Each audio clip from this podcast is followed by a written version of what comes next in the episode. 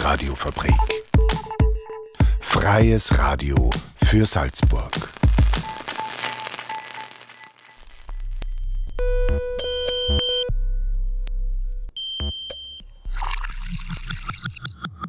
Unerhört.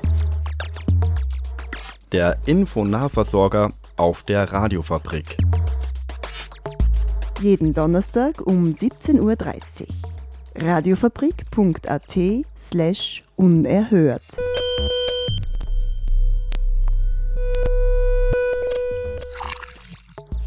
Hallo und herzlich willkommen zu Unerhört, eurem Infonahversorger auf der Radiofabrik. Zur heutigen Ausgabe begrüßt euch die Susi Huber mit folgenden Themen. Zuerst blicken wir ins Europäische Parlament und berichten über die aktuellen Tagesordnungspunkte. Im zweiten Beitrag gehen wir mit jedermann auf Reisen und im dritten Beitrag geht es darum, dass die neue Normalität sehr ungleich verteilt ist. Und jetzt ein Informationsbeitrag des Europäischen Parlaments von Peter Kohlreider.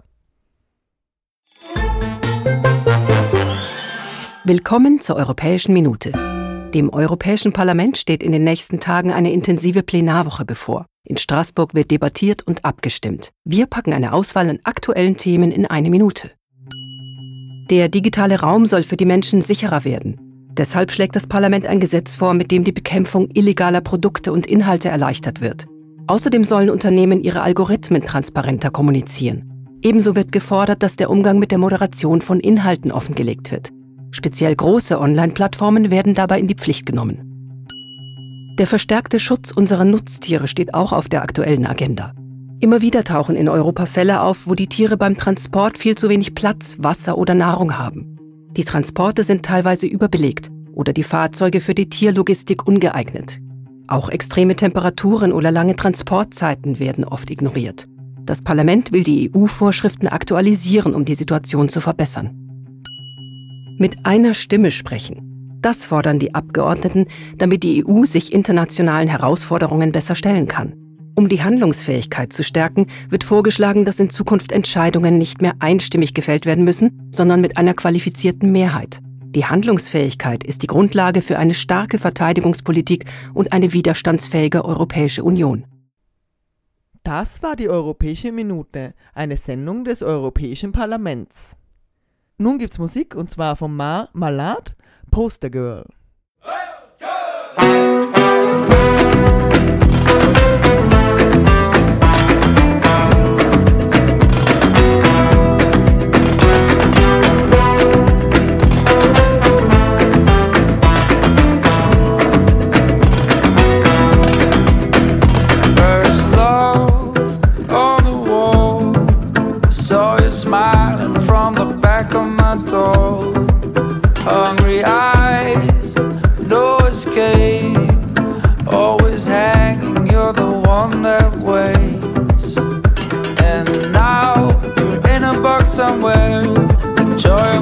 Among living undercover. All these years, with your hands up in the air, waiting in the basement to be back on the cover.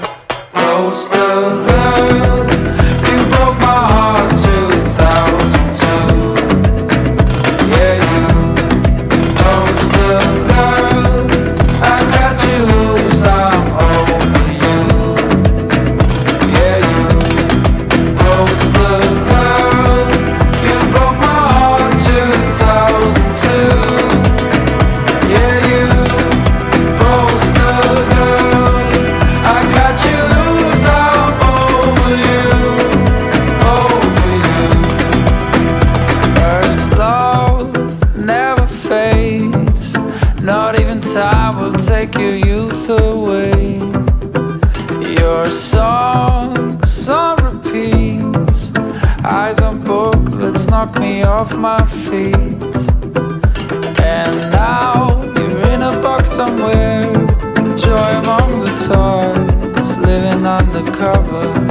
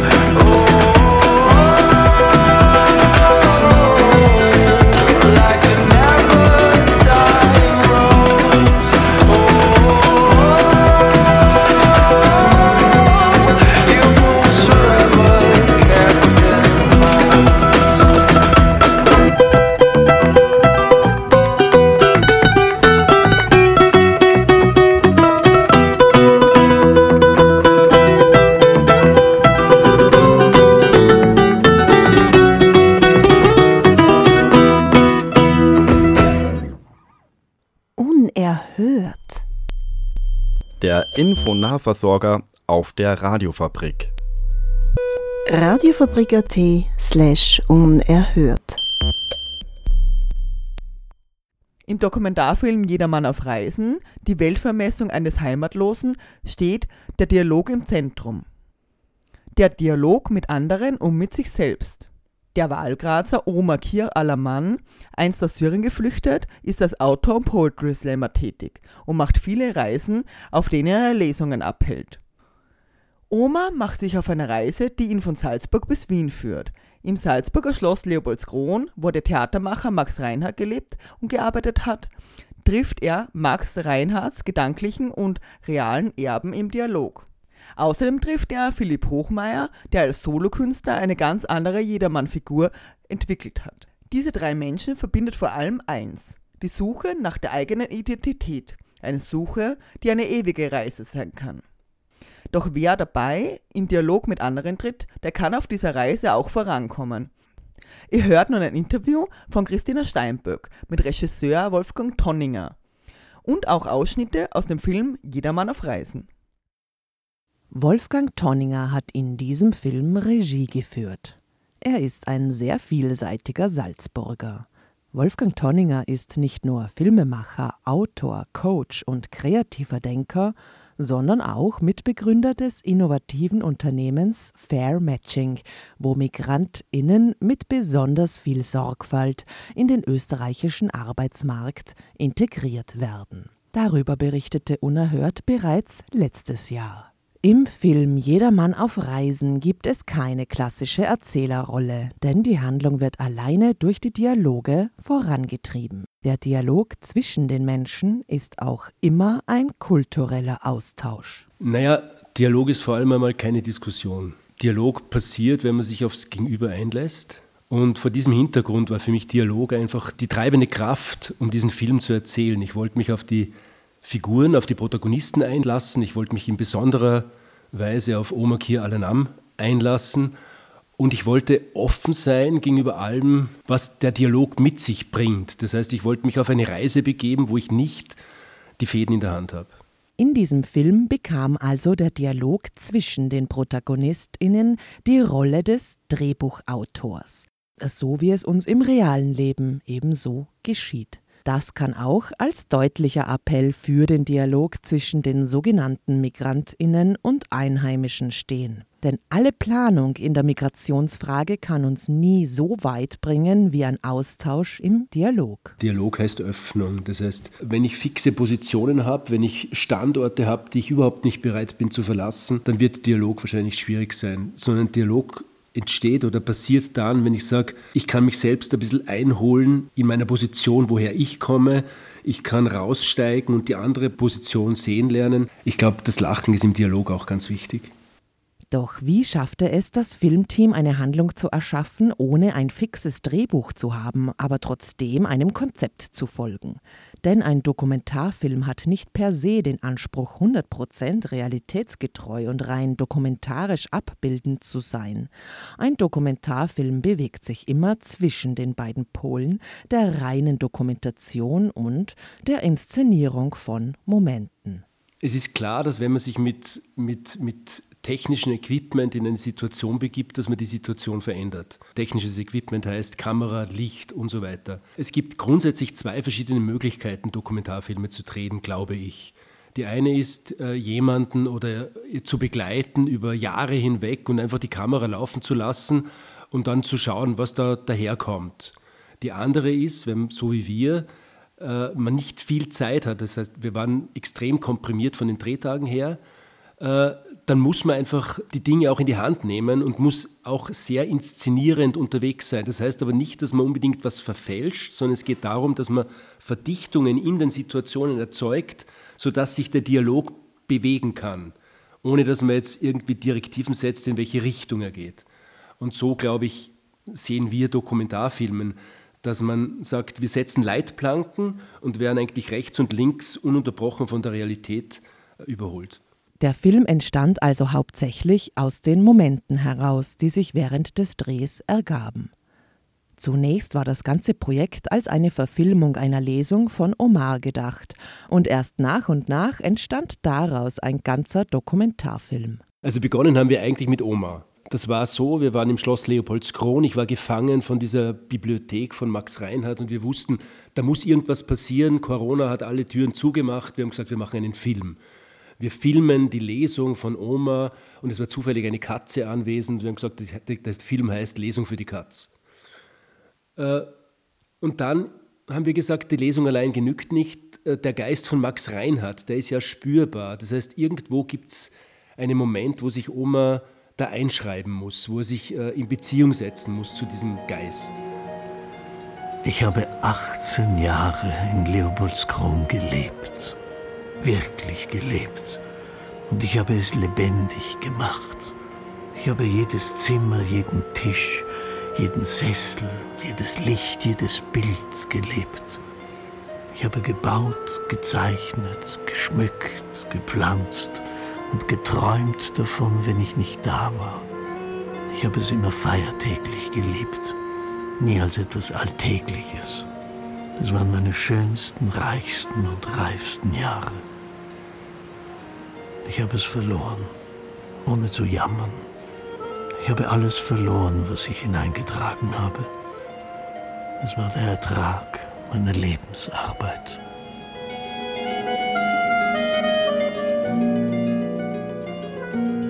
Also die Bühne, die Bühne ist für mich auch eine Heimat. Also ich betrachte die Bühne als eine Heimat und als eine Möglichkeit, was zu ändern, weil ich dadurch was sagen kann. Und Reinhard hat gesagt, die ganze Stadt als Bühne. Ja, ja. Und deswegen hat er die Festspiele auch auf den Domplatz gebracht. Die Festspiele sind gegründet worden als Friedensfest. Das war eigentlich die Grundvoraussetzung, den jedermann auf dem Domplatz ähm, spielen kann. Das war schon Teil des Erfolgs. Was wichtig für mich ist, dass ich Menschen erreiche.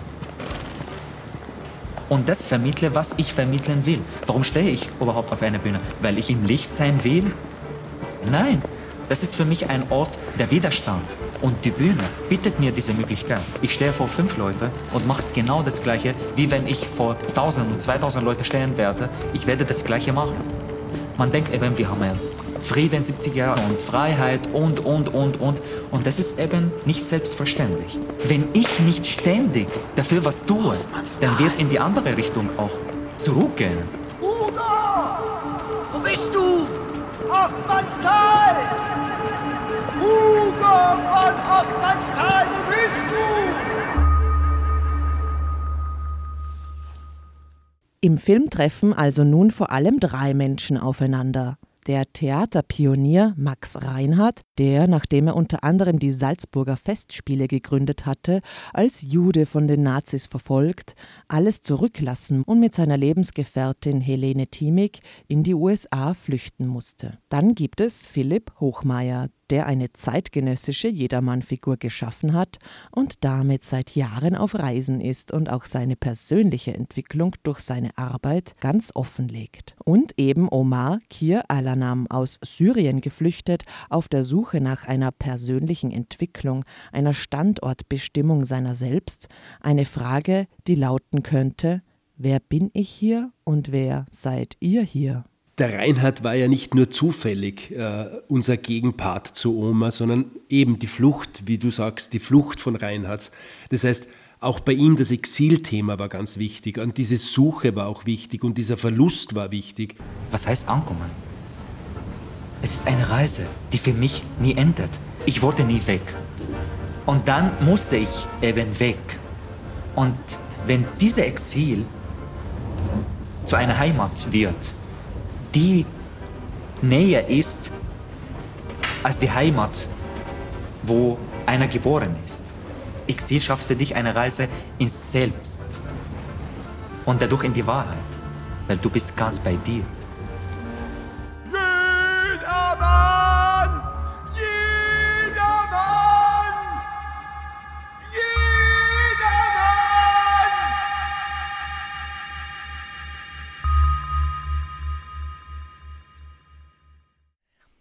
Das war ein Beitrag von Unerhört-Redakteurin Christina Steinböck. Sie traf sich mit Wolfgang Tonninger, dem Regisseur des Dokumentarfilms Jedermann auf Reisen. In dem Film wird der syrische Migrant Omar Kir Alaman auf seiner Reise durch die österreichische Kultur und der Auseinandersetzung mit seiner persönlichen Geschichte begleitet. Der Film kann am Samstag, den 5. Februar um 16 Uhr im Daskino gesehen werden. Einfach auf die Website daskino.at schauen. Kontakt zum Regisseur sowie weitere Infos zum Film findet ihr auf der Website fairmatching.com oder almblitz.com. Unerhört. Jeden Donnerstag um 17.30 Uhr. Der dritte Beitrag für heute ist eine Sendungsübernahme. Wie ungleich wird die neue Normalität? Im nächsten Beitrag hören wir ein Interview mit der Ökonomin und linken Aktivistin Faiza Shahin. Sie war federführend an der Studie From Rhetoric to Action beteiligt, die im Oktober 2021 erschienen ist. In der Studie wird von Forschenden der New York University zu gesellschaftlichen Ausschlüssen in Lateinamerika während der Corona-Krise geforscht. Wie ist es möglich, dass arme Menschen und ausgegrenzte Minderheiten in Städten von New York bis Neu-Delhi massenhaft sterben konnten, während andere überlebten, weil sie sich zu Hause schützen oder private medizinische Versorgung in Anspruch nehmen konnten? Eine unbequeme Frage. Vorangestellt ist sie der im Oktober 2021 erschienenen Studie From Rhetoric to Action. Die beteiligten Forschenden der New York University liefern eine ebenso einfache wie bedrückende Antwort. Seit Jahrzehnten leben wir in einer Welt wachsender Ungleichheit und Covid-19 hat alles noch ein bisschen schlimmer gemacht.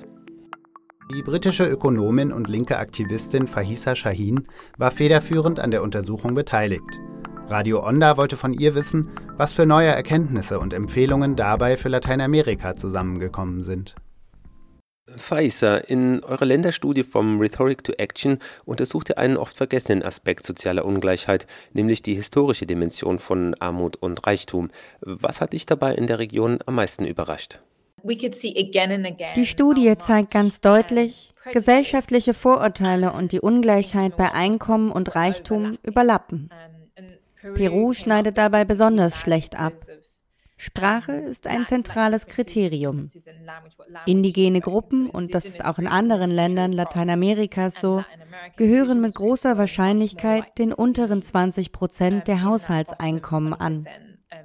Und es ist wichtig darauf hinzuweisen, das hat ganz klar mit historischen Vorurteilen zu tun und einem Mangel an Ressourcen. Und wie reagieren die Regierungen auf solche, sagen wir mal, unbequemen Schlüsse? Das ist eine gute Frage. Mit einigen Regierungen haben wir eng zusammengearbeitet. Sie wussten von den Umfragen und wollten sich auch an einem Dialog beteiligen. Costa Rica und Kanada zum Beispiel haben keinen Hehl darum gemacht, wie schwer es einzelne gesellschaftliche Gruppen haben. Aber wir wissen auch, dass viele Länder im Allgemeinen die Statistiken noch nicht mal aufbewahren wollen. Ganz zu schweigen davon anzuerkennen, dass es gegenderte, ethnische oder andere gruppenspezifische Ungleichheiten gibt. In der Studie wird deutlich, dass soziale Ungleichheit nicht nur klein-klein auf nationalstaatlicher Ebene bekämpft werden muss, sondern dass es auch überregionale Probleme gibt, die ein Land alleine gar nicht bewältigen kann. Ja, die Studie schaut sehr genau darauf, was sich auf internationaler Ebene ändern muss und wo Hindernisse liegen. Das offensichtlichste und dringlichste davon ist derzeit sicher der Zugang zu Impfstoff.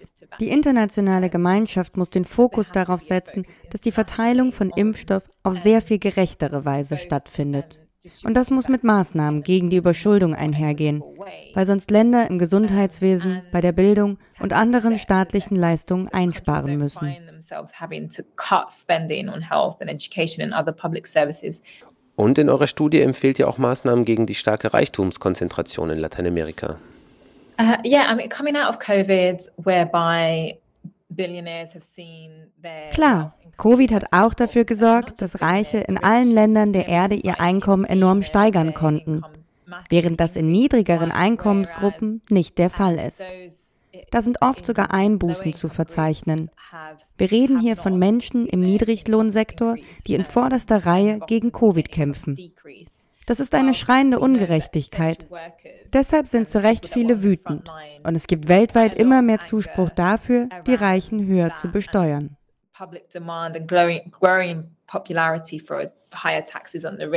Hm, das geschieht bloß nicht. Die Regierungen können schon viel tun. Und einige haben bereits reagiert.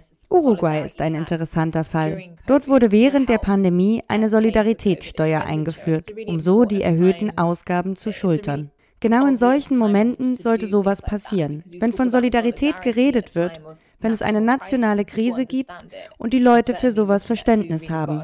Denn wer hat uns denn in den letzten Monaten weiter die Post gebracht, an der Supermarktkasse gesessen oder im Gesundheitswesen gearbeitet? Es sind nicht die Milliardäre, die für uns unentbehrlich sind. In der Studie werft ihr auch einen Blick auf positive Veränderungen. Nur bei einem zentralen Thema seht ihr keine Fortschritte, die Produktion und Verteilung von Impfstoffen. Ihr plädiert hier für einen Gemeingutansatz. Worum geht es dabei genau? Ja, die Idee globaler Gemeingüter im Gesundheitsbereich ist gerade besonders relevant. Wir brauchen ja nur zu schauen, wie die Unternehmen westlicher Staaten die Patente für Medikamente horden. Wir müssen da andere Wege finden, wie bei der AIDS-Pandemie, aber schneller. Denn damals sind viele gestorben. Es ist notwendig, medizinische Formeln kopieren und überall auf der Welt herstellen zu können. Du hast von einer großen Bereitschaft für eine Umverteilung gesellschaftlicher Reichtümer gesprochen, besonders im globalen Süden. Zugleich sehen wir aber weltweit das Phänomen organisierter Impfgegnerschaften, Verschwörungstheorien und Abschottungsfantasien. Wie passt das alles zusammen? Yeah, on the one hand, you see that people did come together and support each other through COVID-19. Ähm, Auf der einen Seite sind die Menschen durch Covid-19 zusammengerückt.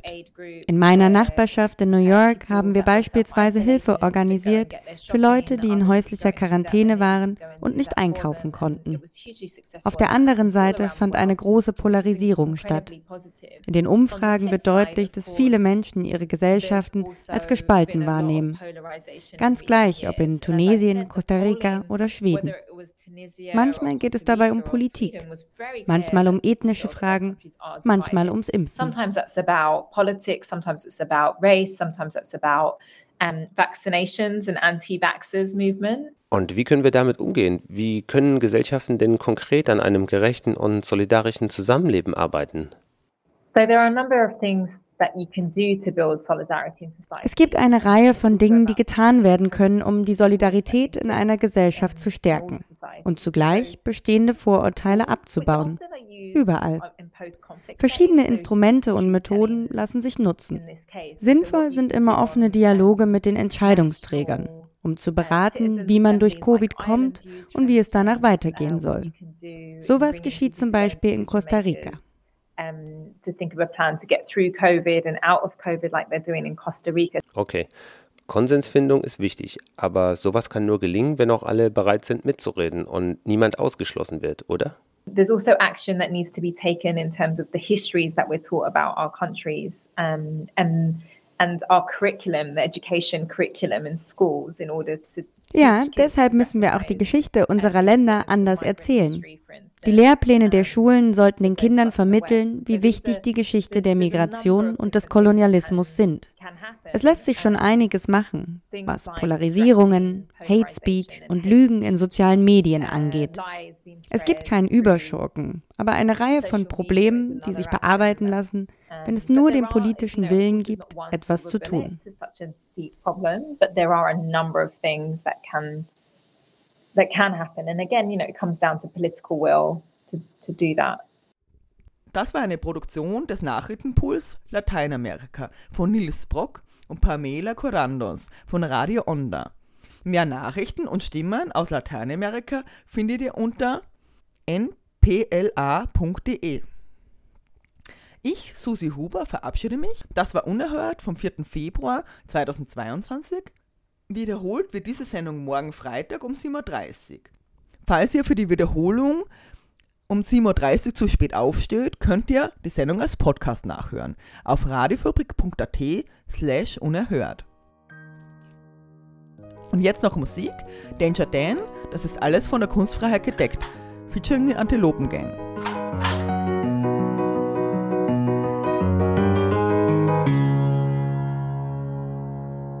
Also jetzt mal ganz spekulativ.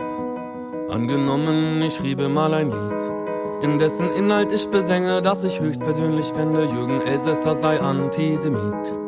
Und im zweiten Teil der ersten Strophe dann würde ich zu Kubitschek den Bogen spannen. Und damit meinte ich nicht nur die rhetorische Figur, sondern das Sportgerät, das Pfeile schießen kann. Juristisch wäre die Grauzone erreicht, doch vor Gericht machte ich es mir wieder leicht. Zeig mich an und ich öffne einen Sekt. Das ist alles von der Kunstfreiheit gedeckt.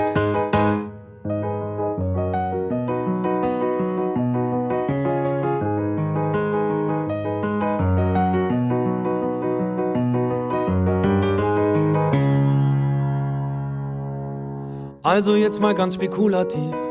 Ich nutze ganz bewusst lieber den Konjunktiv. Ich schriebe einen Text, der im Konflikt mit dem Gesetz behauptet, Gauland sei ein Reptiloid. Und dann genommen, der Text gipfelte in einem Aufruf, die Welt von den Faschisten zu befreien.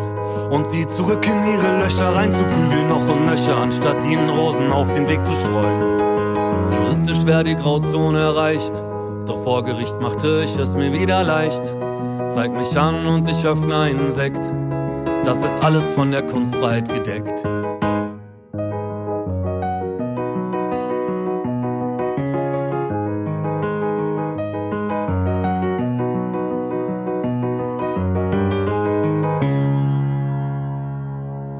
Vielleicht habt ihr schon mal von Ken Jebsen gehört, der sich über Zensur immer sehr laut beschwert. In einem Text von meiner Band dachte er, wird erwähnt und beschimpft und hat uns vor Gericht gezerrt. Er war natürlich nicht im Recht und musste dann die Gerichtskosten und Anwältin bezahlen. So ein lächerlicher Mann, hoffentlich zeigt er mich an, was dann passieren würde, ich kann es euch sagen. Juristisch wäre die Grauzone erreicht, doch vor Gericht machte ich es mir wieder leicht. Zeig mich an und ich öffne einen Sekt, das ist alles von der Kunstfreiheit gedeckt.